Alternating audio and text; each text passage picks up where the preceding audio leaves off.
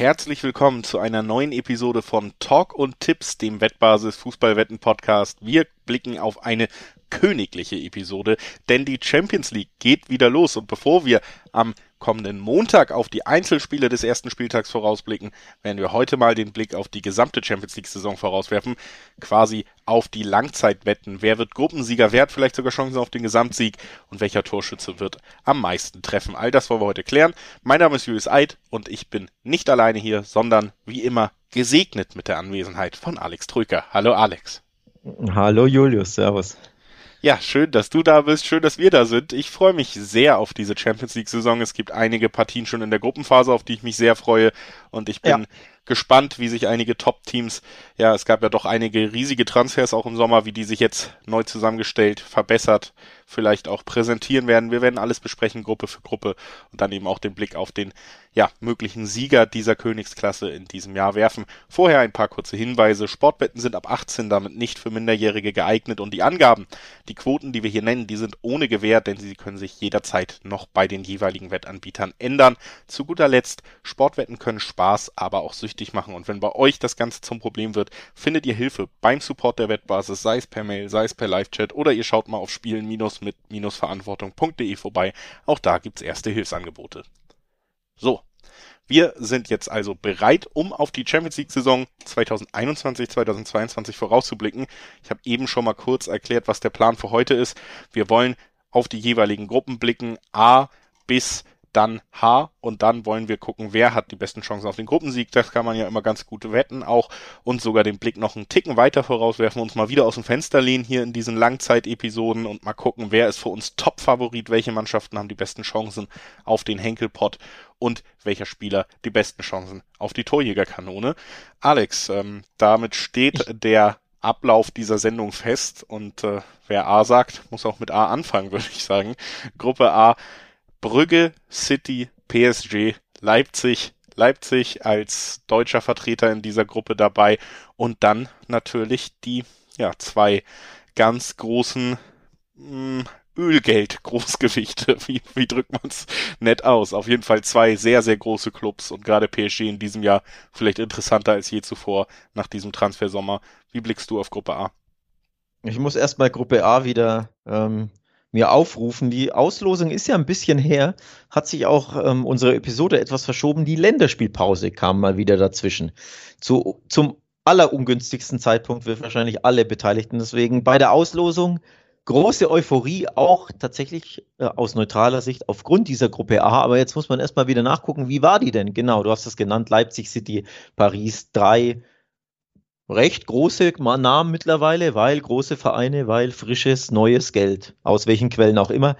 Dazu der Club Brügge, der ja, mir ein bisschen leid tut, denn ich fürchte, wie jeder andere auch, bei der Prognose wird man glauben, Brügge wird wohl letzter. Das würde niemanden überraschen. Also ich tippe von unten nach oben so ein bisschen, Brügge letzter und dann mal gucken. Das wird richtig knackig. Wenn Leipzig diese Gruppe übersteht auf Rang 1 oder 2, wäre das ein Monstererfolg. Ja, da, ich glaube, glaub, da muss man sich keine einig. Sorgen machen. Ich sag, das schaffen sie nicht.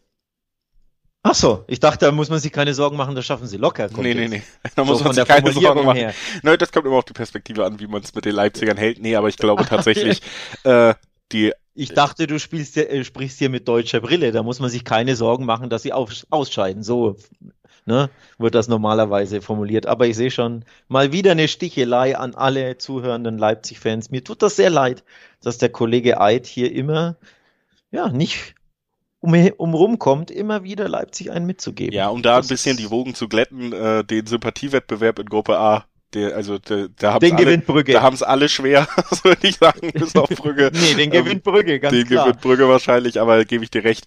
Individuell sind alle anderen drei einfach zu stark. Brügge hat sich, finde ich, bei den letzten Champions League Auftritten nie schlecht präsentiert, aber auch da hat sie am Ende zu nicht äh, wirklich Großtaten gereicht und da muss man auch ehrlich sagen, dafür ist der Abstand dann im internationalen Fußball von diesen Top-Ligen, gerade England und PSG ja, ja sowieso ja. die absolute Ausnahmeerscheinung zu Ligen wie der belgischen einfach zu groß. Das kann ich mir tatsächlich nicht vorstellen. Leipzig ist tatsächlich aber auch einen riesigen riesigen Schritt für mich entfernt von City und PSG, weil da reden wir direkt über zwei absolute Favoriten auf den Titel dieses Wettbewerbs sogar. Und in dieser Riege zähle ich Leipzig bei weitem noch nicht rein. Hm. Dabei haben sie in den letzten Jahren ja ziemlich ähm, Erfahrung sammeln dürfen gegen Top-Teams. Sie haben gegen Leipzig äh, gespielt, falls du dich erinnerst, bei dem berühmten Corona-Turnier in Lissabon. Da ganz knapp ausgeschieden, nachdem sie, was war es, das Viertelfinale, meine ich? Oder war es sogar das, nee, Halbfinale war es sogar. Halbfinale. Nach Führung 1 zu 2, Doppelpack kurz vor Schluss. Siegtorschütze Chupo-Moting, falls ich mich richtig erinnere. Also da waren sie schon knapp dran, aber natürlich besondere Umstände. Und auch letztes Jahr haben sie gegen auch Paris gespielt und gegen Manchester United. Oder ja, ich, ich glaube, das Problem ist ja, wir reden ja jetzt ne? über Gruppenphase, heißt Hin, Rückspiele, du darfst dir, ne, also der eine Sieg oder das eine Unentschieden, was du dir gegen PSG vielleicht erkämpfst oder so, das bringt dich ja noch nicht in die nächste Runde so. Das ist ja einfach der Punkt. Ähm, das stimmt. Ich wollte nur darauf hinaus, dass Leipzig ja schon ja, Erfahrung sammeln konnte in den letzten Jahren mit Spielen gegen diese Top-Teams und ich glaube, das wird der Mannschaft einfach auch irgendwie ähm, ja, gut tun. Daraus können sie ein bisschen was ziehen. Darauf wollte ich nur hinaus, weil du sagst, sie sind meilenweit voneinander entfernt. Ja, ich glaube, ich glaube äh, langfristig ja? ist das so. Also klar ist es so, dass Leipzig zu den Vereinen gehört, die gut aufgestellt sind, die gute Arbeit geleistet haben in den letzten Jahren und klar können die in Einzelspielen auch mal für eine Überraschung sorgen. So weit sind sie nicht entfernt, aber für mich, gerade weil wir auch über City und PSG reden, wir reden ja jetzt nicht über äh, irgendwie Vereine wie, wie den AC Mailand oder so, die einen großen Namen haben, aber die nicht mehr in den ganz oberen Rängen mitspielen. Wir reden hier über die beiden reichsten und ja, äh, am besten aufgestellten Vereine der Welt in, in dieser Gruppe. Das ist ja auch einfach der Punkt. Gut, aber letztes Jahr, ähm, wie gesagt, hat Leipzig schon mal ähm, gegen PSG gespielt. So schlecht haben sie sich nicht aus der Fähre gezogen, denn Hinspiel gewonnen gehabt. Ja, eben da hatte PSG tatsächlich auch äh, einen gewissen Lionel Messi noch nicht unter Vertrag, ja. einen Sergio ja, Ramos noch nicht, ein Hakimi, ein Nuno Mendes. Also ich will Nein, nur das sagen. das ist natürlich korrekt. Aber trotzdem, ich extra nochmal nachgeguckt. Letztes Jahr RB Leipzig 2, PSG 1, also Heimsieg Leipzig. Sprich, sie wissen, wie man PSG schlägt. So. Aber natürlich, die Mannschaft ist nochmal ganz klar besser geworden vom PSG. Keine Frage, gehe ich absolut d'accord. Ähm, ich gebe dir recht, dass PSG und City normalerweise ein Level über Leipzig sein sollten in dieser, also grundsätzlich in der, in der Stärke der Mannschaften. Aber nochmal, sie haben PSG geschlagen. Sie haben Erfahrung gesammelt in den letzten Jahren, also völlig chancenlos sehe ich sie nicht. Plus, man muss natürlich gucken, wie sehr ist dieses ähm, ja, neu zusammengewürfelte PSG überhaupt eingespielt. Ramos hat noch nicht gespielt, Messi hat was, 20 Minuten bisher gespielt für Paris. Hakimi im Jahr drei Spiele, okay, aber die Mannschaft ist recht neu zusammengewürfelt. Die müssen sich auch erstmal finden. So. Ich weiß zu schätzen, dass du Verspannungsaufbau betreibst hier vor dem Wettbewerb, aber ich kann aber mich da, nicht. ich kann mich okay. da nicht anschließen, zumindest nicht gut, bei Gruppe Na gut, also, also. Leipzig chancenlos, ähm, schreibe ich mir aus. Kollege Eid sieht Leipzig absolut ohne Chance in dieser Gruppe auf Rang 1 oder 2. Ist das korrekt? Ja. Notiere ich mir das so. Und ja. ähm, wir sollten ja, ich glaube, wir müssen nicht so unendlich lange über PSG und City reden, weil wir das gleich sicherlich beide Teams nochmal bei dem Turnierfavoriten auf aufschreiben werden, aber da kann man erwähnen, dass sie auch bei den Quoten gleich aufliegen fast, ne? 1,9er Quote auf äh, PSG als äh, Sieger der Gruppe, 2,10er auf City, finde ich fast ein bisschen überraschend dann doch, weil ich City konstanter sehe. PSG hat ja vor allen Dingen diese unfassbare Star Power und die individuelle Klasse, aber was was die Teamleistung angeht, dass man da auch jedes Spiel dann einfach souverän gewinnt, sehe ich City tatsächlich äh, vor einem kleinen Ausrutscher gegen Leipzig oder so eher gefeit noch als, als PSG, dass man da mal Punkte liegen lässt. Deswegen würde ich auf den Gruppensieg tatsächlich, ja, keinen Weg vorbei am englischen Meister so ungefähr und würde sagen, bei einer 2-10er-Quote ist das schon recht attraktiv. Ich möchte dann bei Leipzig anknüpfen. Für diejenigen, die Leipzig mehr zutrauen als du, 2,90er Quote sollte Leipzig in die K.O. Runde einziehen, beispielsweise bei BWin. Nur um dieses Thema kurz abzuschließen, weil die Quote ist einfach lukrativ. Also wer nicht ganz so chancenlos die Roten Bullen sieht, so wie du, findet da eine interessante Quote. So, das abgeschlossen, das Thema Leipzig. Ansonsten ja auch für mich tatsächlich natürlich PSG und Man City der Favorit auf Rang 1 und 2. In welcher Konstellation, ehrlich gesagt, weiß ich nicht. Ist für mich ein Münzwurf mit diesmal zwei Seiten. nicht, mit, nicht mit mehreren wie sonst. Stammhörer wissen, worauf ich anspiele. Ja, für mich schwer auszumachen, wer da Favorit ist. Ich würde sogar einen Ticken City vorne sehen, so ein, ein Prozent, weil die Mannschaft einfach eingespielter ist, wie erwähnt, gegenüber PSG, die sich monstermäßig verstärkt haben. Aber das dauert halt ein bisschen, bis die sich finden werden. Deswegen sehe ich City einen Ticken weiter vorne.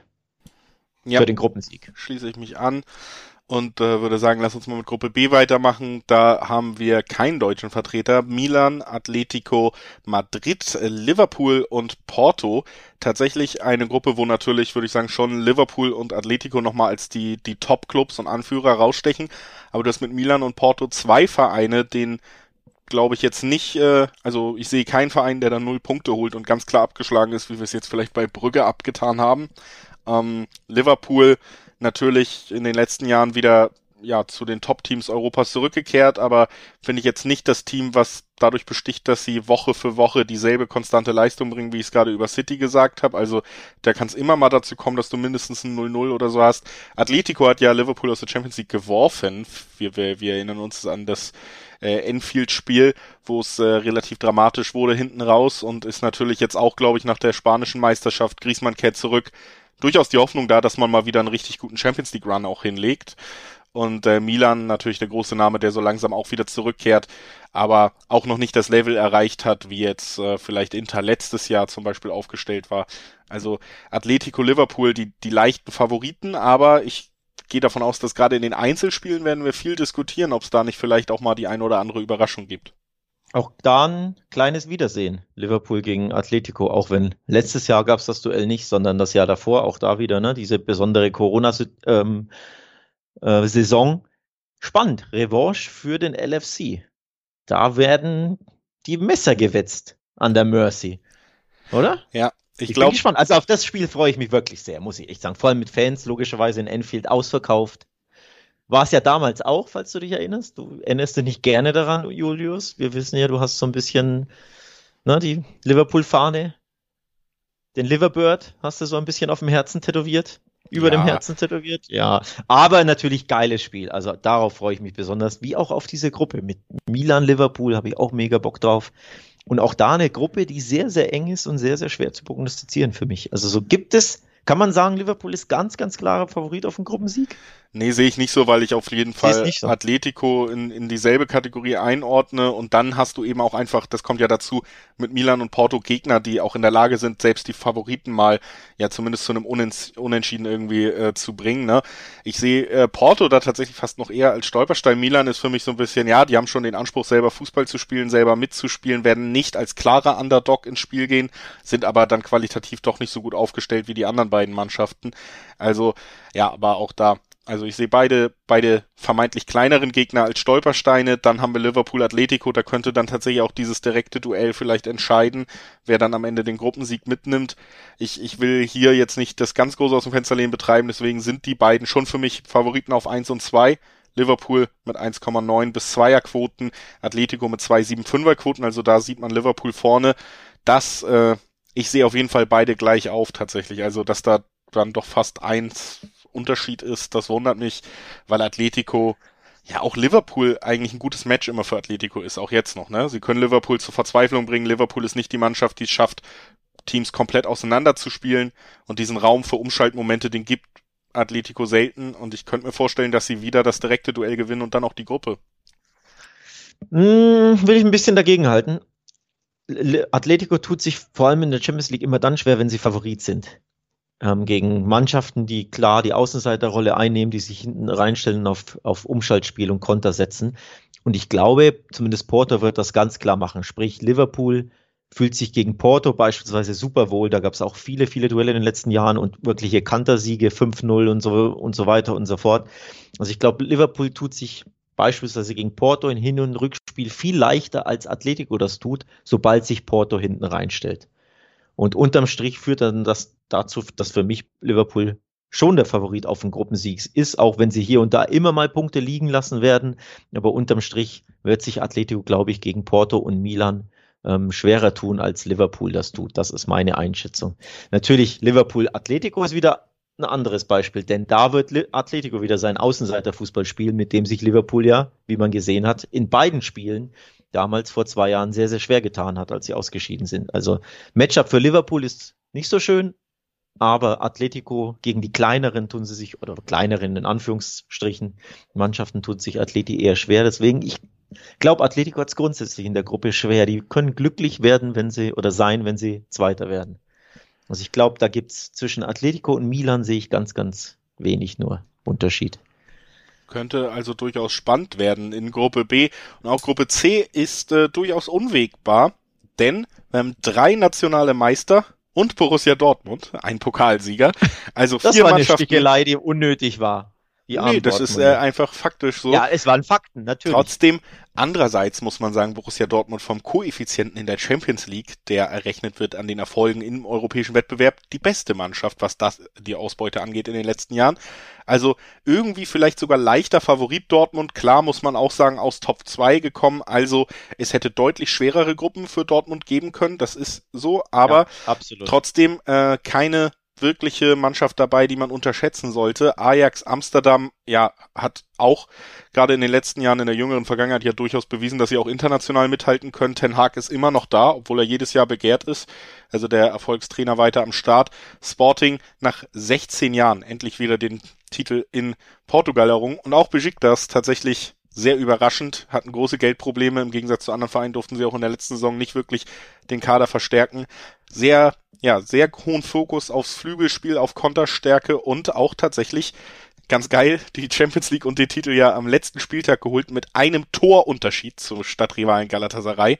Also knapper kannst du nicht äh, Meister werden weißt. und tatsächlich dann ja auch die normalerweise anstehende Champions League Quali geskippt, weil beide Vereine im Finale schon sicher über die Premier League qualifiziert waren, waren sie schon sicher auch dabei. Normalerweise muss der türkische Meister noch durch die Qualifikation. Also das vielleicht am ehesten noch der Underdog in dieser Gruppe. Da war jetzt viel Info dabei. Wo fange ich an bei den Favoriten oder bei der Gruppe generell, bei der Konstellation? Ich finde das eine sehr, sehr attraktive und interessante Gruppe aus BVB-Sicht, aus deutscher Sicht, gleichzeitig auch machbar. Also beides ist gegeben. Du hast tolle Spiele, du hast spannende Gegner, äh, tolle Auswärtsreisen für alle BVB-Fans. Amsterdam eine Reise wert, genauso wie natürlich ähm, Istanbul und vor allem Lissabon. Also tolle Spiele, tolle Gegner, gleichzeitig aber nicht so schwer die Gruppe, sprich der BVB sollte den Anspruch haben, Erster zu werden. Sie sind auch klarer Favorit auf den Gruppensieg. 1,60er Quoten beispielsweise bei BWin. Ajax dahinter auf Rang 2 mit einer Viererquote. Also da ist schon die, die Ausgangslage recht klar, zumindest bei, bei diesem Bookie. Ich sehe es auch so, der BVB sollte Erster werden. Dahinter super spannend. Denn du hast es gesagt, drei Meister, für mich mehr oder weniger Augenhöhe. Besiktas fällt vielleicht so ein bisschen ab. Es kann natürlich sein, dass ich da dem Verein ein bisschen Unrecht tue, aber die türkischen Clubs in der Champions League tun sich seit Jahren sehr, sehr schwer. Deswegen sehe ich Besiktas eher auf Rang 3, äh 4, sorry. Dortmund auf 1 und dazwischen knapp Ajax und Sporting. Ja, sehe ich auch so. Also man sollte sich da auch nicht blenden lassen davon, dass Ajax vor zwei oder drei Jahren, vor zwei Jahren, ja schon diese wirklich vor drei Jahren diese erfolgreiche Saison gespielt haben in der Champions League. Seitdem sind natürlich jetzt auch die Kronjuwelen der Mannschaft so ein bisschen gegangen mit De Licht, mit De Jong, mit äh, Van de Beek.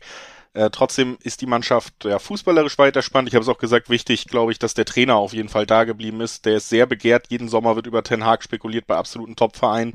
Trotzdem ist er da geblieben. Sporting kann aber das Leben auf jeden Fall schwer machen und ich glaube auch, das könnte zwischen den beiden enger werden, als man jetzt vermutet, vielleicht wenn man sagt, ach Ajax, die war noch in, ich habe noch im Kopf, wie gut die in der Champions League sind. Letztes Jahr sind sie ja auch in der Gruppenphase ausgeschieden, also ja, so richtig ja. klappen wollte es da dann nicht mehr. Deswegen sehe ich die da auch fast gleich auf. Dortmund ist am Ende der Favorit, weil die individuelle Qualität tatsächlich in dem Kader am höchsten ist. Ne? Ähm, jetzt so ein bisschen die Frage, wie viel traut man dann auch dieser Mannschaft in der Entwicklung unter Marco Rose zu? Bei mir ist das relativ viel immer noch. Also ich sehe die Entwicklung, ich, ich halte Rose für einen guten Trainer. Ich glaube, du hast ähm, eine sehr starke Offensive und du solltest öfter die Favoritenrolle erfüllen können, als dass du enttäuscht. Auszuschließen ist es bei Dortmund nicht, auch bei diesen Gegnern nicht. Aber am Ende wird es, denke ich, schon für den Gruppensieg reichen. Das ist mit 1,6er Quoten jetzt nicht wahnsinnig hoch beziffert für einen Gruppensieg, der sechs Spiele umfasst. Ne? Ajax ja. äh, Viererquote, Sporting 6,50 und Besiktas, du hast es gesagt, ja, dann eben der Außenseiter mit der Elferquote, die aber auch deutlich geringer ist als in anderen Gruppen, wo man den, den Gruppensieger tippen kann. Also ich sehe grundsätzlich tatsächlich eine ziemlich enge Gruppe und zwar von vorne bis hinten. Wo ich sage, da gibt es für mich nicht die klare Mannschaft, die chancenlos ist. Und also ich kann mir vorstellen, dass am Ende den ersten und den dritten irgendwie drei Punkte trennen oder so. Würde mich nicht, oder den vierten, sorry, würde mich nicht überraschen, aber am Ende sollte der BVB diese Gruppe gewinnen. Dafür, ja, sollte Haaland dann schon irgendwie sorgen. Wir sprechen ja später dann über mögliche Torschützenkönige etc. Erling Haaland, denke ich, sollte das ein oder andere Tor in dieser Gruppe schießen. Und auch wenn sie natürlich auswärts mal immer mal wieder ein Unentschieden, ähm, äh, Unentschieden spielen werden, der BVB, oder vielleicht auch mal verlieren, aber unterm Strich musst du da weiterkommen, ist Pflicht für den BVB und erster, denke ich, werden sie auch. Ja. Ich habe eine Überleitung, die dir vielleicht gefällt zu Gruppe D, denn wir kommen äh, von der Gruppe, wo wir drei Meister und einen Pokalsieger hatten, zu einer Gruppe, wo nicht jedes Team in der letzten Saison Titel gewonnen wurde, äh, gewonnen hat. Real Madrid ist in Gruppe D dabei und Inter Mailand führt sie an aus Top 1. Die sind italienischer Meister geworden. Dann komplettieren Donetsk und Sheriff diese Mannschaften komplettieren. Das fällt dazu direkt mein erster Disclaimer mit Inter Top 1. Wow, gegen Juventus durchgesetzt, endlich die Meisterserie gebrochen. Wir reden über ein gänzlich verändertes und wenn man es hart faktisch sagen will, ja, verschlechtertes Inter als in der letzten Saison. Lukaku ist weg, ja. Conte als Trainer ist weg. Man hatte große Finanzprobleme. Man hat sich wirklich diesen Titel geleistet auf, auf Kosten der nächsten Jahre, muss man sagen. Und das halb hier auch wenn es Top 2 ist, Real Madrid für mich der klare Gruppenfavorit in dieser Gruppe. Für mich tatsächlich auch. Ähm, ist aber die, muss ich sagen, die Gruppe, die mich am allerwenigsten euphorisiert von all diesen Gruppen, weil es einfach zu drei Viertel die gleiche Gruppe ist wie letztes Jahr. Donetsk, Real Madrid, Inter Mailand hatten sich letztes Jahr schon, schon ähm, duelliert in der Gruppe. Nur Borussia Mönchengladbach fehlt. Die haben auch einen witzigen Tweet abge, abgesetzt bei der Gruppenauslosung, ist ja jetzt schon ein paar Wochen her.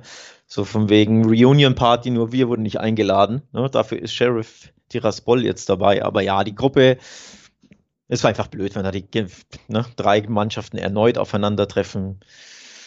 Ja, macht mich nicht so heiß. Aber unterm Strich gebe ich dir absolut recht. Nochmal sollte sich Real Madrid nicht so dämlich anstellen wie letztes Jahr.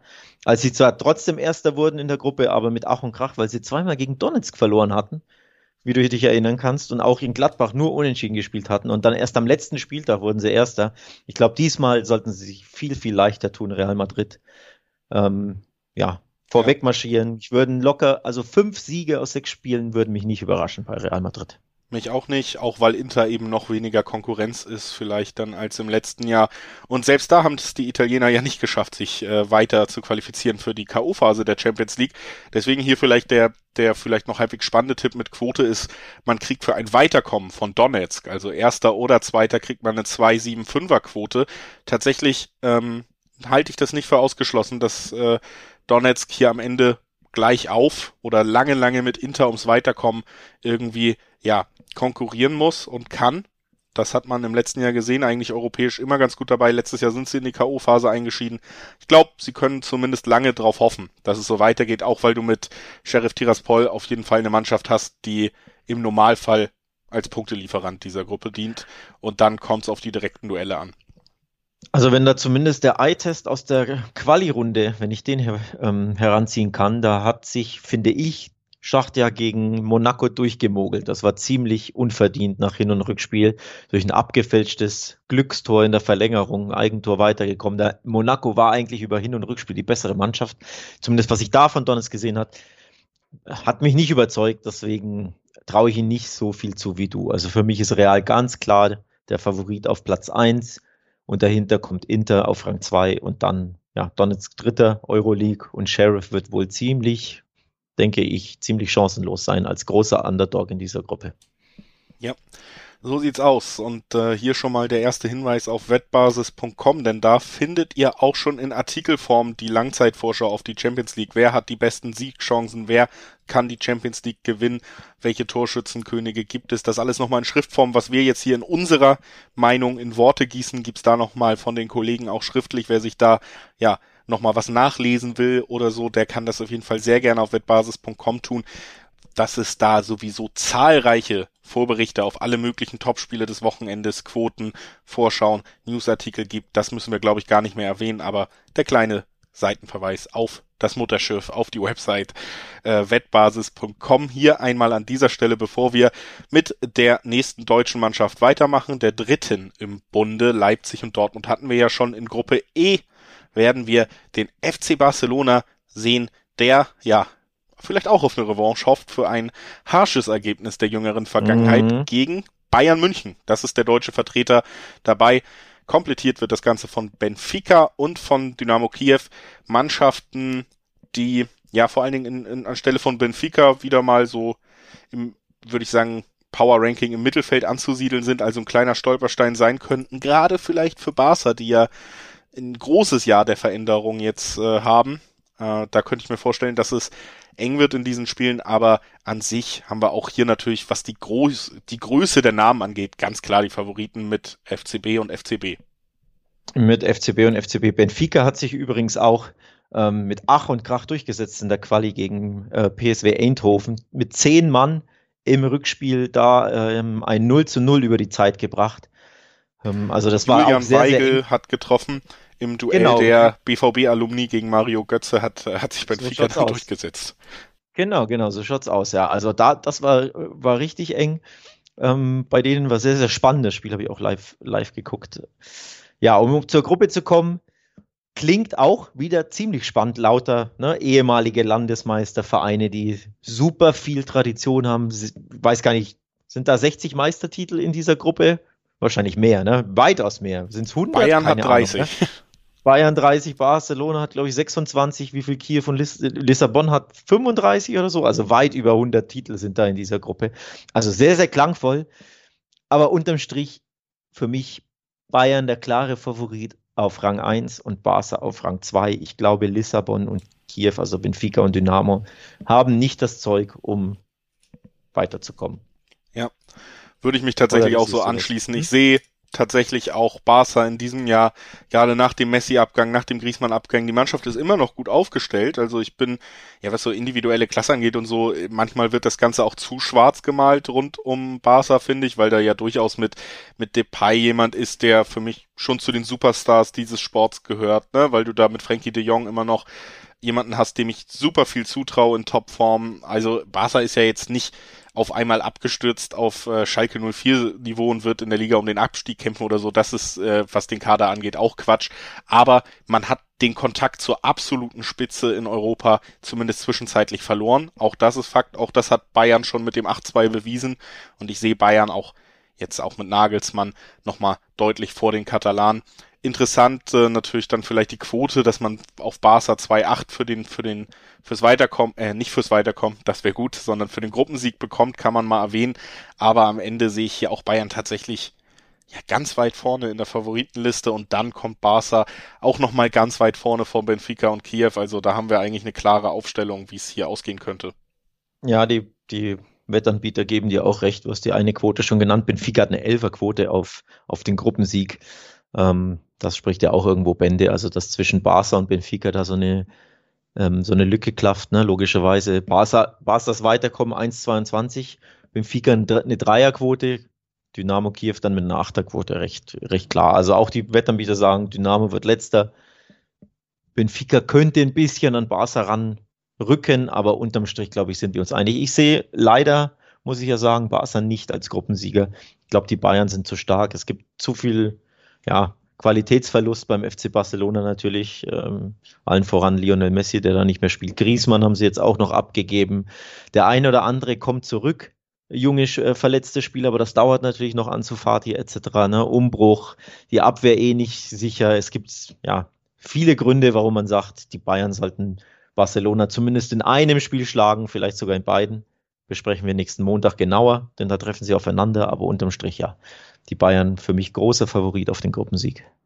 Ja, das unterschreibe ich und äh, würde überleiten zur Gruppe F, die so ein bisschen, ja, die Gruppe für den edgy Taktikanalysten, Fußballfan ist. Wir haben Atalanta damit bei, natürlich das, das Hype-Team jetzt nicht der Stunde, sondern der letzten Jahre, was attraktiven Fußball angeht.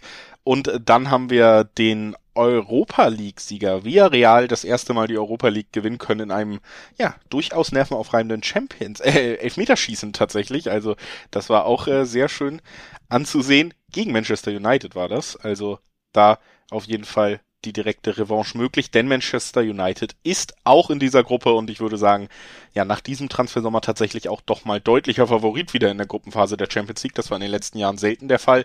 Und dann haben wir ja den vermeintlichen und für mich auch tatsächlichen Underdog mit Young Boys Bern auch noch drin. Sind die so klarer Underdog? Also wenn du, ja, äh, im Gegensatz zu, ich sehe sie so weit von Atalanta und United zumindest entfernt, dass ich nicht glaube, dass sie wirklich ums Weiterkommen mitspielen so. Also ich glaube tatsächlich, die Young Boys aus Bern werden den einen oder anderen ärgern in dieser Gruppe. Die Mannschaft hat sich ja auch in der, in der Quali durchgesetzt gegen Ferencvaros. Beide Spiele 3 zu 2 gewonnen. Ähm, schon mal nicht so schlecht. Davor ähm, Cluj aus Rumänien, den rumänischen Meister, ähm, rausgekegelt. Und mit David Wagner auch einen alten Bekannten aus der Bundesliga, einen Coach, der bei Schalke jetzt okay nicht ganz so funktioniert hat. Ähm, nein, nicht ganz so funktioniert hat, aber äh, Gerardo Seoane von ne, dem neuen Leverkusen-Coach beerbt hat und zumindest jetzt das Soll absolut erfüllt hat. Ich finde, die, die ne, Meister geworden in der Schweiz, die Champions League Gruppenqualifikation geschafft, tolle äh, Ergebnisse für die Young Boys und ich glaube, die Mannschaft, die ja auf Kunstrasen spielt übrigens, das finde ich immer so eine besondere Note, weil das nicht jede Mannschaft logischerweise in Europa gewohnt ist und wenn du dann dein Auswärtsspiel hast und du ja, hast irgendwie eine Trainingseinheit oder zwei gemacht auf Kunstrasen. Das, die Umstellung ist auch recht schwierig. Also ich könnte mir vorstellen, dass die Young Boys zumindest in einem Heimspiel, beispielsweise gegen Villarreal oder gegen Atalanta, da die Kontrahenten schon ärgern können. Also ich glaube, diese Gruppe ist sehr, sehr eng hinter Manchester United, die auf dem Papier natürlich der große Favorit sind. Nicht nur auf dem Papier, ich glaube, sie werden dieser Rolle tatsächlich gerecht ähm, dieses Mal, denn der Transfersommer war tatsächlich gut. Man muss sagen, man hat sich mit Solskjaer jetzt zwei Jahre lang irgendwie in die Champions League gebracht und so langsam gehen mir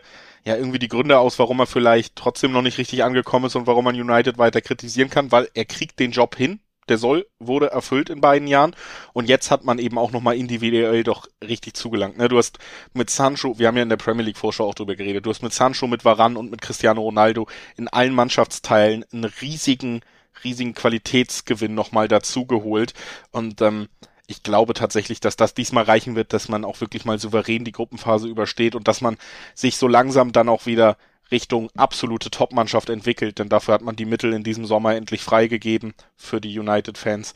Und ich glaube, das wird sich durchaus niederschlagen. Deswegen auch United hier mit der 1-5er-Quote auf den, auf den Gruppensieg deutlich vor Atalanta mit der 4er und Villarreal mit der 7er-Quote, ne? Dann fangen wir andersrum an. Wenn Manchester United klarer Favorit für uns beides ist, wer wird denn Zweiter? Ich der hoffe, Europa League-Sieger? Ich hoffe Atalanta weil ich sie gerne, sehr gerne spielen sehe und mich freuen würde, wenn wir sie noch weiter im Wettbewerb sehen als nur diese sechs Gruppenspiele. Deswegen mhm. aus persönlicher Sicht Atalanta und ich glaube, die Chancen sind auch nicht so schlecht, weil sie sind ja jetzt ja. auch wirklich ein paar Jahre in Folge da und sie beweisen ja nicht nur in der Champions League, dass sie aufregend spielen können, sondern sie qualifizieren sich Jahr für Jahr in Italien, wo du genug große, große Namen und Schwergewichte hast, mhm. die da mit um diese Champions League Plätze kämpfen. Und sie beweisen mittlerweile ja wirklich seit Jahren, dass da sich was entwickelt hat, was auch nicht nur ein Jahr Ausrutscher war, sondern da bei Atalanta entsteht oder ist schon etwas sehr Gutes entstanden. Ich sehe sie da tatsächlich als Favoriten auf den zweiten Platz für die, für die K.O.-Phase.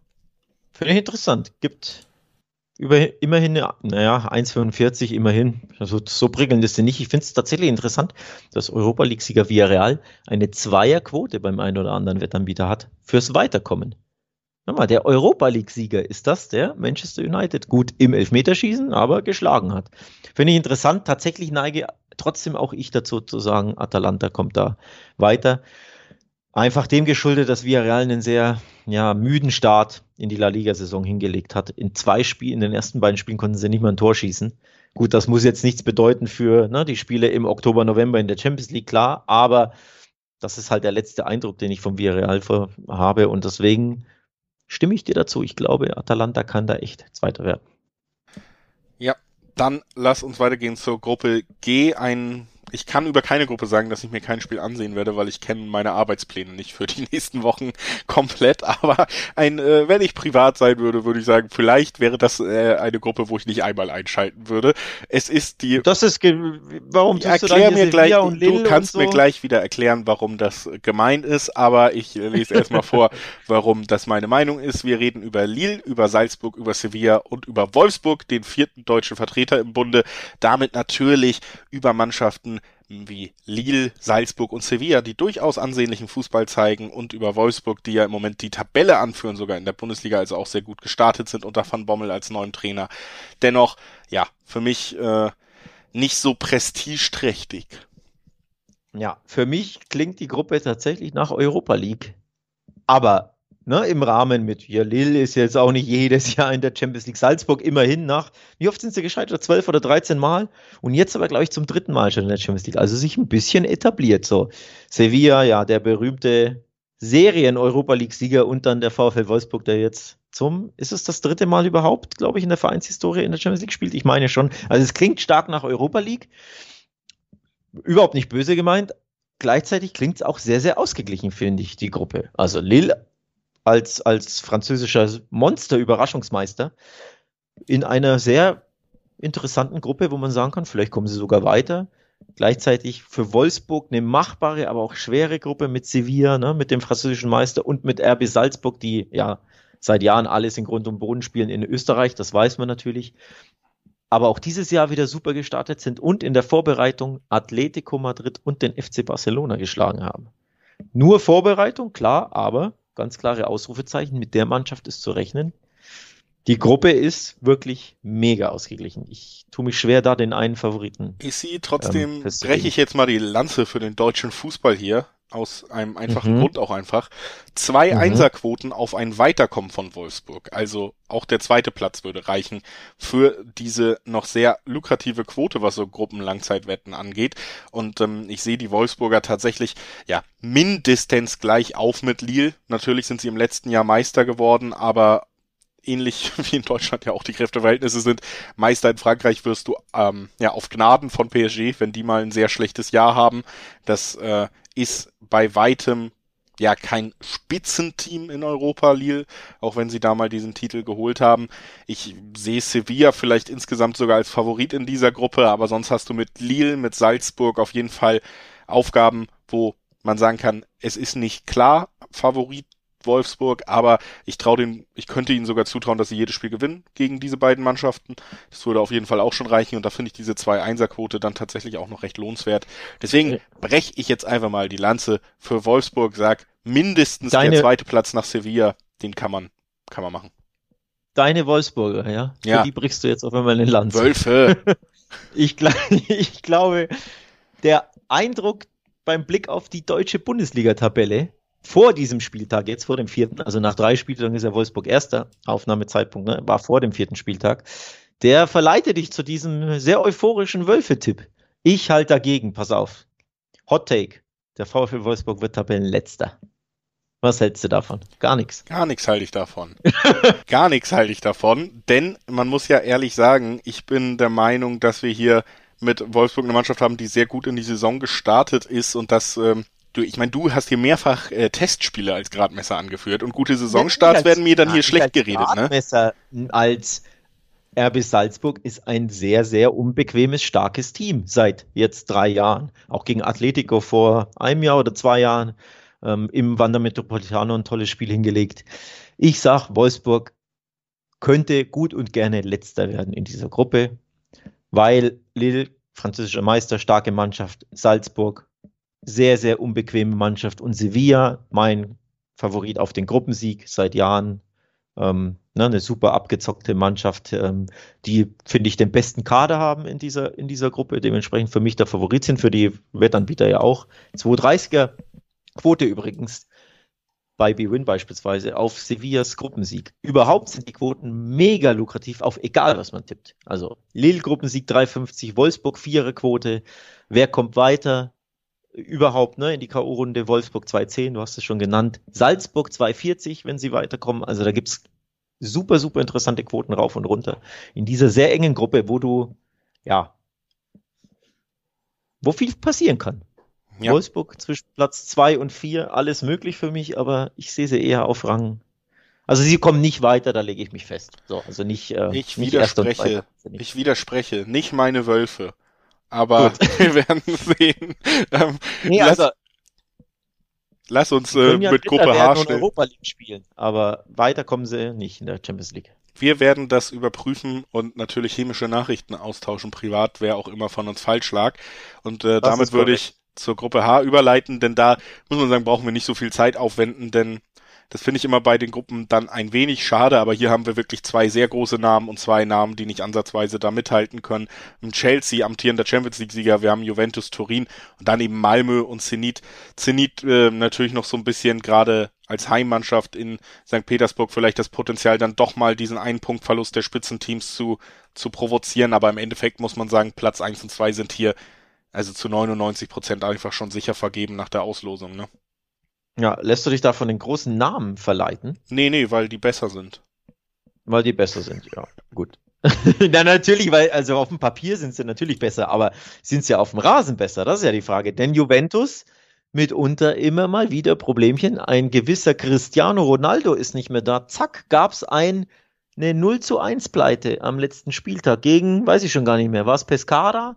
War es irgendeine Mannschaft, die frisch aufgestiegen ist, die jetzt nicht so den klangvollen Namen hat oder anders gesagt, die vielleicht zu vergleichen ist mit Malmö und mit Zenit, so ein bisschen vom Stellenwert generell. Ja, also man muss auch dazu sagen, Juve ist jetzt nicht mehr dieser ganz große Name. Ne? Also wenn wir jetzt hier Chelsea Correct. und Juventus ähm, vergleichen, ähm, was, was die Kaderstärke angeht, was die letzten Jahre angeht, dann ist Chelsea ganz klarer Favorit. Aber Juventus ist immer noch, ja, vom Kader her auch so gut aufgestellt. Wir reden ja auch immer über die Tabelle nach sechs Spielen. Und das ist für mich so der Punkt. Wenn wir jetzt wirklich in einem Pokalwettbewerb ein einzelnes Spiel, Zenit gegen Juventus, würde ich sagen, oh, vielleicht kann Juventus hier mal ausrutschen, aber die rutschen nicht viermal aus und schaffen das Weiterkommen nicht. Das halte ich dann in der Konstanz nicht für realistisch. Klar ist aber auch für mich Chelsea der ganz klare Favorit ja. in dieser Gruppe, größte Name und ähm, damit eben auch mit 1,6er Quoten kann man, glaube ich, sogar rechtfertigen, das anzuspielen, weil da, das dürfte ja. eigentlich kein Weg dran vorbeigehen, dass die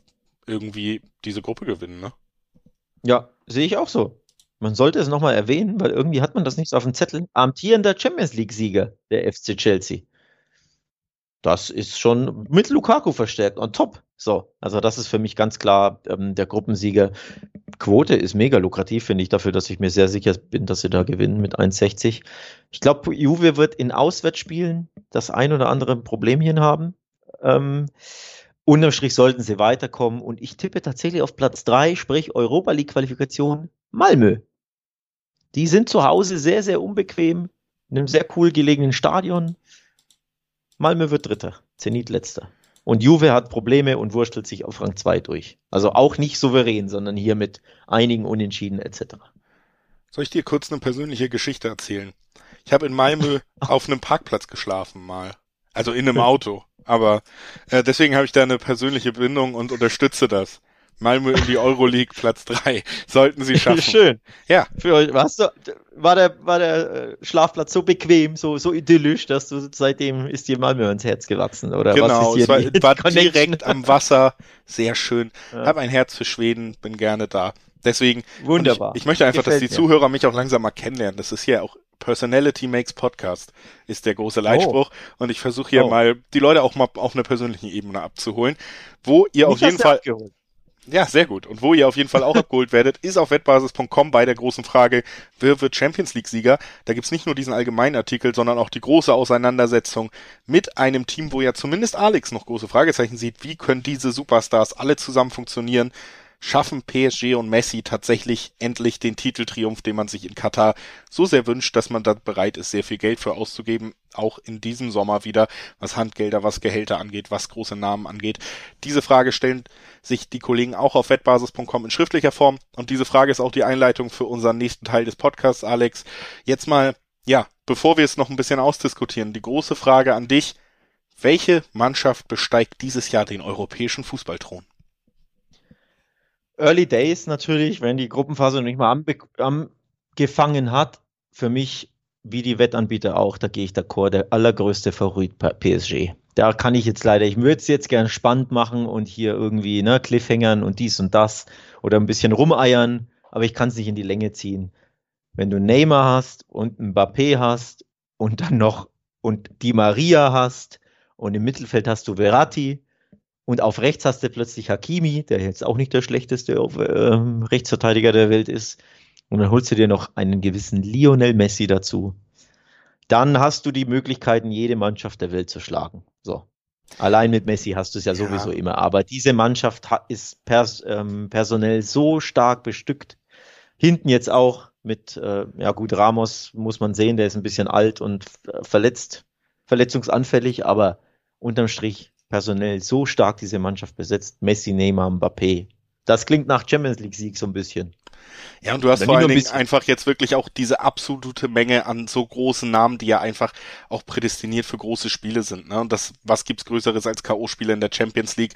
Und du hast jetzt wirklich, und es gab's wirklich selten, also man muss ja nochmal konstatieren, wie absurd diese Kaderzusammenstellung von PSG mittlerweile ist. Das ist ja wirklich, ähm, kriege ich in drei Saisons FIFA-Karrieremodus nicht hin, das so aufzubauen, weil ich nie das Geld hatte, um so eine Mannschaft zusammenzustellen.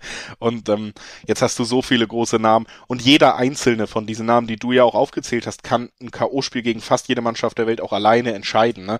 Und du hast schon in den letzten beiden Jahren, finde ich, auch nochmal gesehen, dass da tatsächlich, auch wenn es am Ende nicht mit dem Titel geklappt hat, auch ein Neymar nochmal einen Schritt nach vorne gegangen ist, was so die die Führungsübernahme in solchen Spielen angeht. Ja.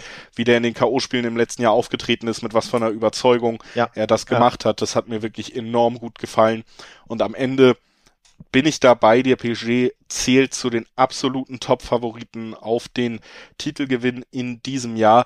Dazu wird dann als Zweitplatzierter ja, gelistet der Gruppennachbar tatsächlich, Manchester City mit 450er Quoten. Auch die natürlich eine veritable Chance immer, waren im letzten Jahr auch im Finale Guardiola einer der besten Trainer der Welt. Die Mannschaft ist nicht schlechter geworden. Mein Problem ist, sie ist auch nicht viel besser geworden. Und das in einem Sommer, wo andere Teams richtig nachgelegt haben. Ne? Und deswegen ja, ja. sehe ich sie nicht auf Platz zwei, muss ich ganz ehrlich sagen. Also da würde ich sie nicht einsortieren. Spannend. Denn äh, Chelsea rechne ich wieder sehr gute Chancen aus tatsächlich. Dass sie es können, haben sie bewiesen. Mit einem Trainerwechsel ohne Vorbereitung und ohne einen Lukaku haben sie es bewiesen. Mhm. Jetzt ist Chelsea mhm. für mich gerade nochmal ein anderes Sphären vorgedrungen. Und dieser Transfer war Jack Grealish eben nicht. Ne? Wenn City, wir haben es so oft gesagt, wenn die Kane geholt hätten, wenn die Cristiano Ronaldo bekommen hätten, diesen absolut eiskalten Vollstrecker, dann würde ich es verstehen können. So fehlt mir da diese Nuance, weil andere Teams einfach auch so nachgelegt haben in diesem Sommer und City weiß ich nicht, ob die 100 Millionen so gut investiert waren. Spannend.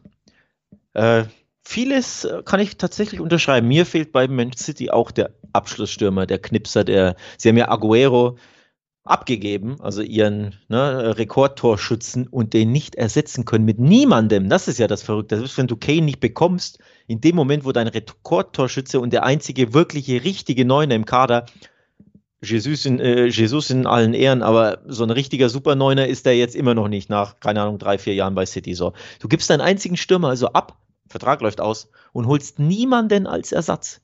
Egal wen, einfach irgendjemanden. Dann gibst halt 25 Millionen für irgendeinen aus, Luke der, de mein Gott, der, ja, okay, nicht für den, aber Grüße an den FC Barcelona, ja. Ähm, irgendeinen musst du, finde ich, holen. Also das ist einfach Fehlplanung aus meiner Sicht, ganz klar. Und bei Man City scheitert es ja wahrlich nicht am Geld. Ne? Also auch wenn du 100 irgendwas für Grealish ausgibst, du wirst ja wohl irgendwo noch ein paar 20, 30, 40 finden, dass du dir irgendeinen Stürmer kaufen kannst. Ne? So im, von mir aus holst du halt dann Lukaku. So. Aber es muss ja nicht mal so eine Größenordnung sein. Du brauchst einfach irgendeinen Abschlussspieler. Den haben sie nicht. Finde ich eine Fehlplanung und da gehe ich d'accord wenn es dann hart auf hart kommt in diesen Monster-K.O.-Spielen gegen die Liverpools, Chelseas, Bayerns, PSGs dieser Welt, auch gegen Real Madrid vielleicht, die wird Benzema jetzt auch nicht einen Vollblinden vorne drin haben. Und du hast diesen einen ne, Zielspieler, Abschlussstürmer, Torgaranten nicht, dann kannst du easy den kürzeren ziehen, egal wie schön du den Ball kreiseln lässt, etc. etc. Also ähm, ja, muss ich auch sagen, City natürlich einer der Top 5, Top 3 Favoriten aber diese Stürmer fehlt mir auch vorne. Ja, das ist die Nuance, die die es tatsächlich vielleicht am Ende schwer, schwer machen wird. Chelsea habe ich schon genannt nochmal, dass uns kurz äh, ja, ich meine, wir müssen nicht auf die deutschen Vereine gucken. Ist klar, dass es da nur eine Mannschaft gibt, die, die im erweitersten Kreis des, der Top-Favoriten auf jeden Fall zu erwähnen ist. Das ist immer die der FC Bayern. Oder? Ach so. Ähm, äh, und Borussia Dortmund, muss man ehrlich sagen. Das würde mich schon sehr wundern. Wir wollen ja jetzt wirklich über realistisch unsere Meinung reden. Und äh, da würde ich Dortmund dann nicht erwähnen. Bayern ist mit einer Achterquote im, im Ranking der Wettanbieter tatsächlich sogar Platz drei. Auch da, ja. Überraschend, oder? Oder Finde ich schon, weil ich sie sehe, ich sehe sie jetzt gegen PSG, gegen City, gegen Chelsea nicht als, als Favoriten sollten diese Partien ja. in K.O.-Runden kommen und dazu kommt, dass du ja. dann natürlich aber auch noch, ja auch gegen eine Mannschaft wie Liverpool zum Beispiel, würde ich sagen, könnten die Münchner schwer haben, weil einfach, das muss man sagen, diese Klasse die die englischen Vereine und die PSG sich auch nochmal in diesem Sommer mit Ausgaben in einem Pandemiesommer, wo man sonst nicht wirklich investieren kann, gesichert hat, die wächst ja immer mehr und Bayern wird es auch im internationalen Vergleich so immer schwerer haben. Und das, das sehe ich schon so und ich sehe zum Beispiel auch tatsächlich einen Upamecano für einen Alaba oder so, da zumindest bis der heranwächst in diese Rolle, ist das eher ein Downgrade gewesen in diesem Sommer. Ich finde, du hast gute Punkte genannt, wenn du Bayern gegenüberstellst, Ne? Duell, klares K.O.-Duell, egal ob Viertelfinale, Halbfinale oder von mir aus Achtelfinale. Klares K.O.-Duell gegen PSG, gegen Man City, gegen Liverpool, gegen Chelsea, äh, gegen Real Madrid. Sind da die Bayern wirklich jeweils der Favorit aufs Weiterkommen? Klar, sie haben Lewandowski und natürlich können sie in der Allianz Arena wirklich jeden besiegen und auch aus dem Stadion schießen, aber unterm Strich dann in Enfield bei diesem unbequemen Chelsea, äh, bei Real Madrid, ich bin mir da nicht sicher. Oder anders gesagt, eher nicht. So, und deswegen ist Bayern für mich 8,5 ist die Quote im Schnitt, glaube ich, beim einen oder anderen Wettanbieter gibt es 8er Quoten. Bei manchen ist es ein bisschen besser, aber ne, 8 ist die, 8, 8,50 ist so der Schnitt. Sehe ich auch nicht. Ich, ich sehe Chelsea zum Beispiel vor den Bayern. Nochmal, amtierender Champions League-Sieger, der sich mit Lukaku verstärkt hat.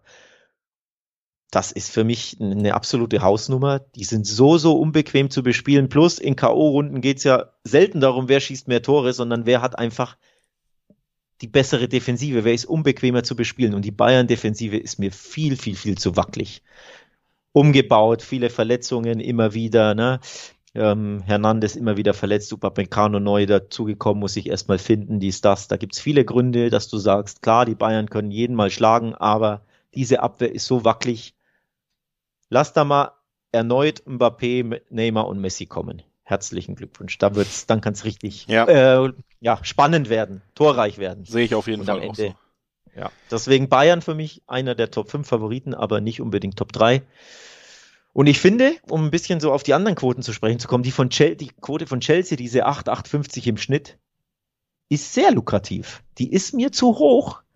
Auch zu hoch ist mir, Achtung, das wirst du gerne hören, FC Liverpool, 11er Quote im Schnitt auf ähm, den Champions League Sieg die fliegen so ein bisschen unter dem Radar, finde ich. Ja, muss man, glaube ich, auch einfach erwähnen, weil Liverpool schon, also letztes Jahr gab es ja einfach auch viel Verletzungspech und so, aber wenn dieser Kader zusammen bleibt, dann hast du einfach eine herausragende erste Elf. Wir nehmen Liverpool ja so ein bisschen langsam wieder aus diesem Topkreis mit City, mit Chelsea sonst raus, weil die Breite des Kaders nicht so krass ist. Aber wenn die Topspieler fit sind, dann wirst du sie ja an diesen wichtigen Champions League Nächten genau diese Top 11 aufbieten können und die kann mit jedem Verein mithalten. Dann hast du natürlich schon bewiesen, dass du eine Wettbewerbsmannschaft bist. Dieses Stadion hat einen gewissen Ruf und hat seine Magie bewiesen. Der Trainer hat einen gewissen Ruf, den er auch zurecht hat. Also wir reden bei Liverpool natürlich einfach über eine Mannschaft, die prädestiniert ist als Wettbewerbsmannschaft auch. Ja, absolut. Ähm, Breite ist ein schönes Stichwort, will ich auf die Bayern nochmal erwähnen. Die Breite des äh, Bayern-Kaders gefällt mir auch überhaupt nicht im Vergleich mit PSG, City, ähm, Chelsea. Liverpool, ähnliches Problem. Die, die Top 11 ist klasse von Liverpool, aber dahinter kommt wenig. Auch Liverpool hat mir, muss ich auch ganz kurz ansprechen, kritisieren, mir im Sommer zu wenig gemacht. Da musst du zumindest für die Breite den ein oder anderen Spieler holen. Das haben sie komplett verpennt oder ich weiß nicht, verpennt wahrscheinlich nicht, sondern Sie meinten halt, es ist nicht nötig, warum auch immer. Mir ist das in der Spitze, finde ich die Top 11 super, die ersten 11 oder 12, 13 Spieler mit Thiago auf der Bank, aber danach kommt mir zu wenig. Das ist so ein Problem. Sprich, du bist sehr darauf angewiesen, dass die Top 11 ähm, ja, fit bleibt auch, also über das ganze Jahr im Endeffekt oder besser gesagt im Ab, äh, März, April, Mai dann einfach beisammen ist. Bayern genau das Problem gewesen letztes Jahr kaum viel Lewandowski aus gegen PSG, hatten sie diesen einen Abschlussstürmer nicht. Mit PSG im Kader in der, in der Anfangself hätten sie PSG, äh, bei den Bayern hätten sie PSG rausgeworfen, bin ich mir sicher. Sie hatten ihn nicht. Diese Tore haben dir gefehlt. Warum? Weil du einfach die Bank ähm, nicht gut besitzt hast genug. Also Und das ist bei Liverpool auch der Fall, aber ja. Weil Lewandowski einer der besten Torschützen dieser Welt ist immer noch.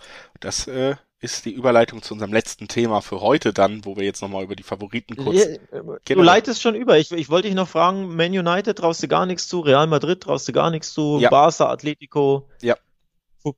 Kanonenfutter. Trau ich gar nichts. Europa oder was? Ja, nein, ich tatsächlich. Naja. Ähm, ich, ich, natürlich sind das große Namen, natürlich sind das auch Namen, die wir in der K.O.-Phase sehen werden, das haben wir in der Gruppenphase besprochen und natürlich sind das auch Mannschaften, die jetzt in kein Spiel, gerade Real Madrid und so, die jetzt in kein Spiel als absoluter Außenseiter reingehen, aufgrund der Kaderqualität und auch des Namens. Das ist schon so. Aber, und das ist auch so ein bisschen der Strich unter, unter dieser Champions League Saison und vielleicht tatsächlich auch wehmütig zu betrachten. Wir freuen uns alle über diese krass guten Kader, aber diese die Spanne zwischen dem neuen Geldadel im Fußball wird halt immer größer. Und dieser Geldadel mhm. sitzt im Investorenreich England.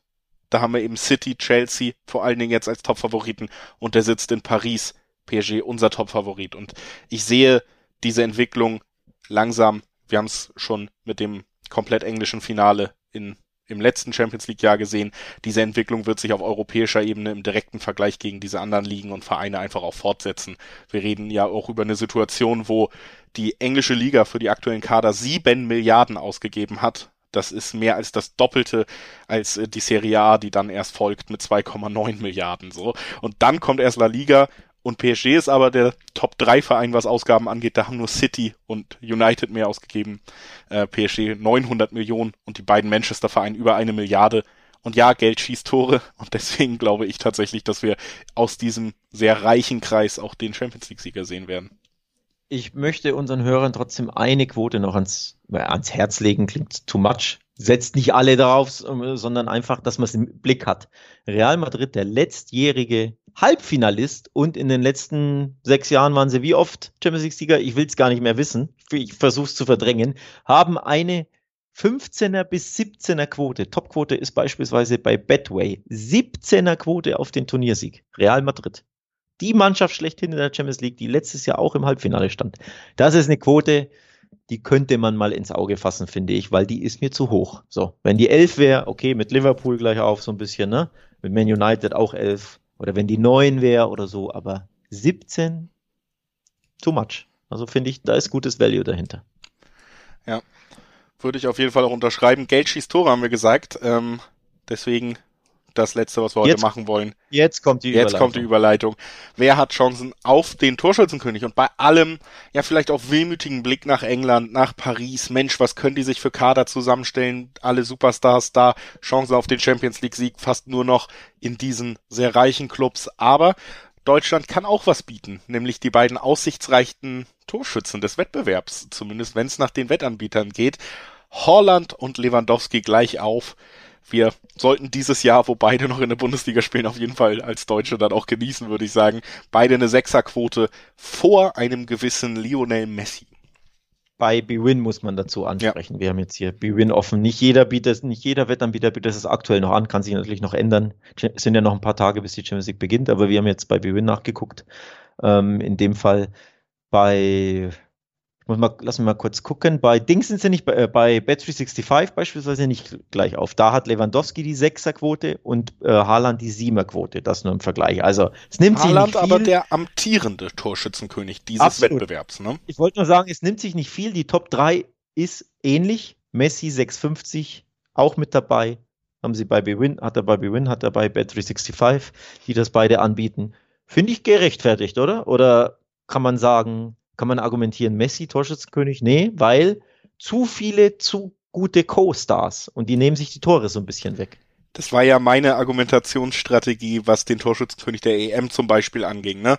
Dass wir da, und das gilt jetzt übrigens auch wieder für denselben Spieler bei Mbappé gesagt haben, Mensch, da hast du noch einen Benzema dabei, da hast du so ein äh, so viel individuelle Klasse im Kader, dass der nicht äh, das ganze Gewicht der Tore trägt. Ja. So. Und äh, das ist jetzt bei PSG natürlich bei dieser riesigen Auswahl auch der Fall. Du kannst ja einfach mal sagen, dass wir hier in den Top 9 zumindest oder in den Top 10, das wäre die klassische Abgrenzung, haben wir Messi, Mbappé und Neymar, also die komplette Offensivreihe von PSG dann in, in diesen Spielen. Das heißt, das macht es für jeden einzelnen von denen natürlich schwerer. Das ist einfach so, weil ähm, auch wenn alle sicherlich die individuelle Klasse haben, ist das Team nicht komplett nur auf sie im Offensivspiel ausgerichtet. Das ist bei Lewandowski und bei Haaland einfach anders. Das sind die Spieler, ja. die aufgeboten werden, um abzuschließen, auf die auch das Spiel, die komplette Spielidee ja. ausgerichtet ist. Das ist bei beiden der Fall und das macht sie natürlich zu prädestinierten Top-Kandidaten. Dazu haben wir dann noch Lukaku da auch dicht bei. Das sind für mich ja. sowieso, muss man sagen, ja, Mbappé, klar, obwohl ich den nicht als ganz klassischen Mittelstürmer, weil er eben auch durchaus mal auf dem Flügel ausweicht, weil er noch mehr Tempo hat als die drei genannten, vielleicht, obwohl Holland auch sehr schnell ist. Aber diese klassischen Neuner, da haben wir Holland, Lewandowski und Lukaku und das sind auch für mich die drei ja, vielversprechendsten in diesem Wettbewerb klassischen Neuner, deswegen auch für mich Favoriten. Wer, wer hat die Nase vorne für dich? Ähm, ich habe immer die Herangehensweise, wenn ich Torschützen tippe, dass ich gucke, gegen wen spielen sie in der Gruppe. Ist die Gruppe schwer? Ist die Gruppe eher leicht? Ist sie machbar? Und plus, was für Mannschaften sind drin? Grundsätzlich, also ne, eher defensive oder offensiv gerichtet. Wenn ich auf die Gruppen blicke, wir haben es ja angesprochen, die Bayern für uns der große, große Favorit auf den Gruppensieg. Das ist natürlich immer recht positiv. Sprich, Lewandowski wird das andere, ein oder andere Tor schießen. Gegen Dynamo Kiew kannst du ein paar machen, gegen Benfica von zu Hause, also gegen Kiew zu Hause, wenn da die Bayern 5-0 gewinnen, kann er locker drei machen. So, Lissabon fast schon ähnlich. Barcelona grundsätzlich klar, spannenderes Matchup, aber auch nicht dafür bekannt, dass sie die beste Defensive haben. So, also sprich, Lewandowski kann in dieser Gruppe einige Tore machen. Wenn sie dann Erster werden in der Gruppe, wovon wir beide ausgehen, werden sie einen Gruppenzweiten zugelost bekommen, der eher leichter ist. Sprich, da kann er ein paar Tore machen. Bayern kommt eine Runde weiter. Deswegen habe ich Lewandowski ganz, ganz oben auf der Liste. Warum beispielsweise Messi nicht? Weil natürlich die Gruppe sehr, sehr schwer ist mit RB Leipzig und Man City. Schwere Gegner. Er ist nicht der eine, der Superstar vorne drin, der natürlich kann er immer Tore allein entscheiden, aber das Spiel ist nicht auf ihn zugeschnitten. Schwere Gruppe, sprich Messi habe ich ein bisschen hinter Lewandowski. Und bei Haaland, ähnlich wie Lewandowski, eine Gruppe, wo ich sage, BVB, klar favorisiert. Du kannst einige Tore machen gegen Amsterdam, Sporting und Besiktas, aber natürlich in der Regel kommt ja der BVB nicht so weit wie die Bayern. Deswegen habe ich Lewandowski vorne und dahinter Haaland. Und Lukaku tatsächlich auch auf dem Zettel, aber Chelsea ist halt nicht dafür bekannt, dass sie Mannschaften aus dem Stadion schießen. Genau. Sondern die, die gewinnen halt eher 1-0, 2-0. Deswegen, Wäre tatsächlich ähm, auch dann so der, ja der Schlüssel, den ich auflegen würde, wo ich dann sagen würde, Lukaku ja. fällt da deshalb ein bisschen raus, weil Chelsea und Tuchel Spielansatz sich einfach mit einem 1 zu 0 zufrieden gibt. Ne? Und wenn dann auch ein Havertz oder sonst wer dieses 1 zu 0 besorgt, dann ist ja unter Tuchel sogar vorstellbar, dass man dann mal Lukaku vom Platz nimmt, um dieses 1 zu 0 einfach ordentlich über die Zeit zu bringen. Also ich glaube tatsächlich auch, dass der einfach nicht so torreiche Spiele erleben wird aufgrund der Spielausrichtung seiner Mannschaft ähm, Dortmund hat natürlich auch dieses Potenzial, äh, dass es in jedem Spiel der Gruppe schon torreich wird. Also ich sehe, wie du auch bei Lewandowski und Haaland einfach die Chance, dass beide irgendwie fünf Tore aus der Gruppenphase mitnehmen könnten. Ne? Ein Doppelpack. Also Lewandowski macht dir acht in der Gruppe.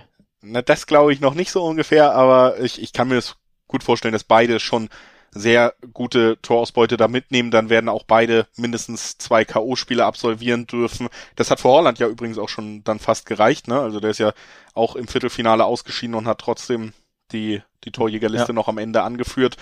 Äh, ja, gerade bei ihm natürlich die, die Ausbeute in der Champions League von Haaland muss man ja anschauen. Was ist denn mit Mr. Champions League? Cristiano Ronaldo. Ja, das wollte ich gerade sagen. Das ist ja, der, der Job ist äh, abgetreten worden an Erling Haaland, wenn man sich die Quoten anguckt. 14 Spiele, 20 Tore.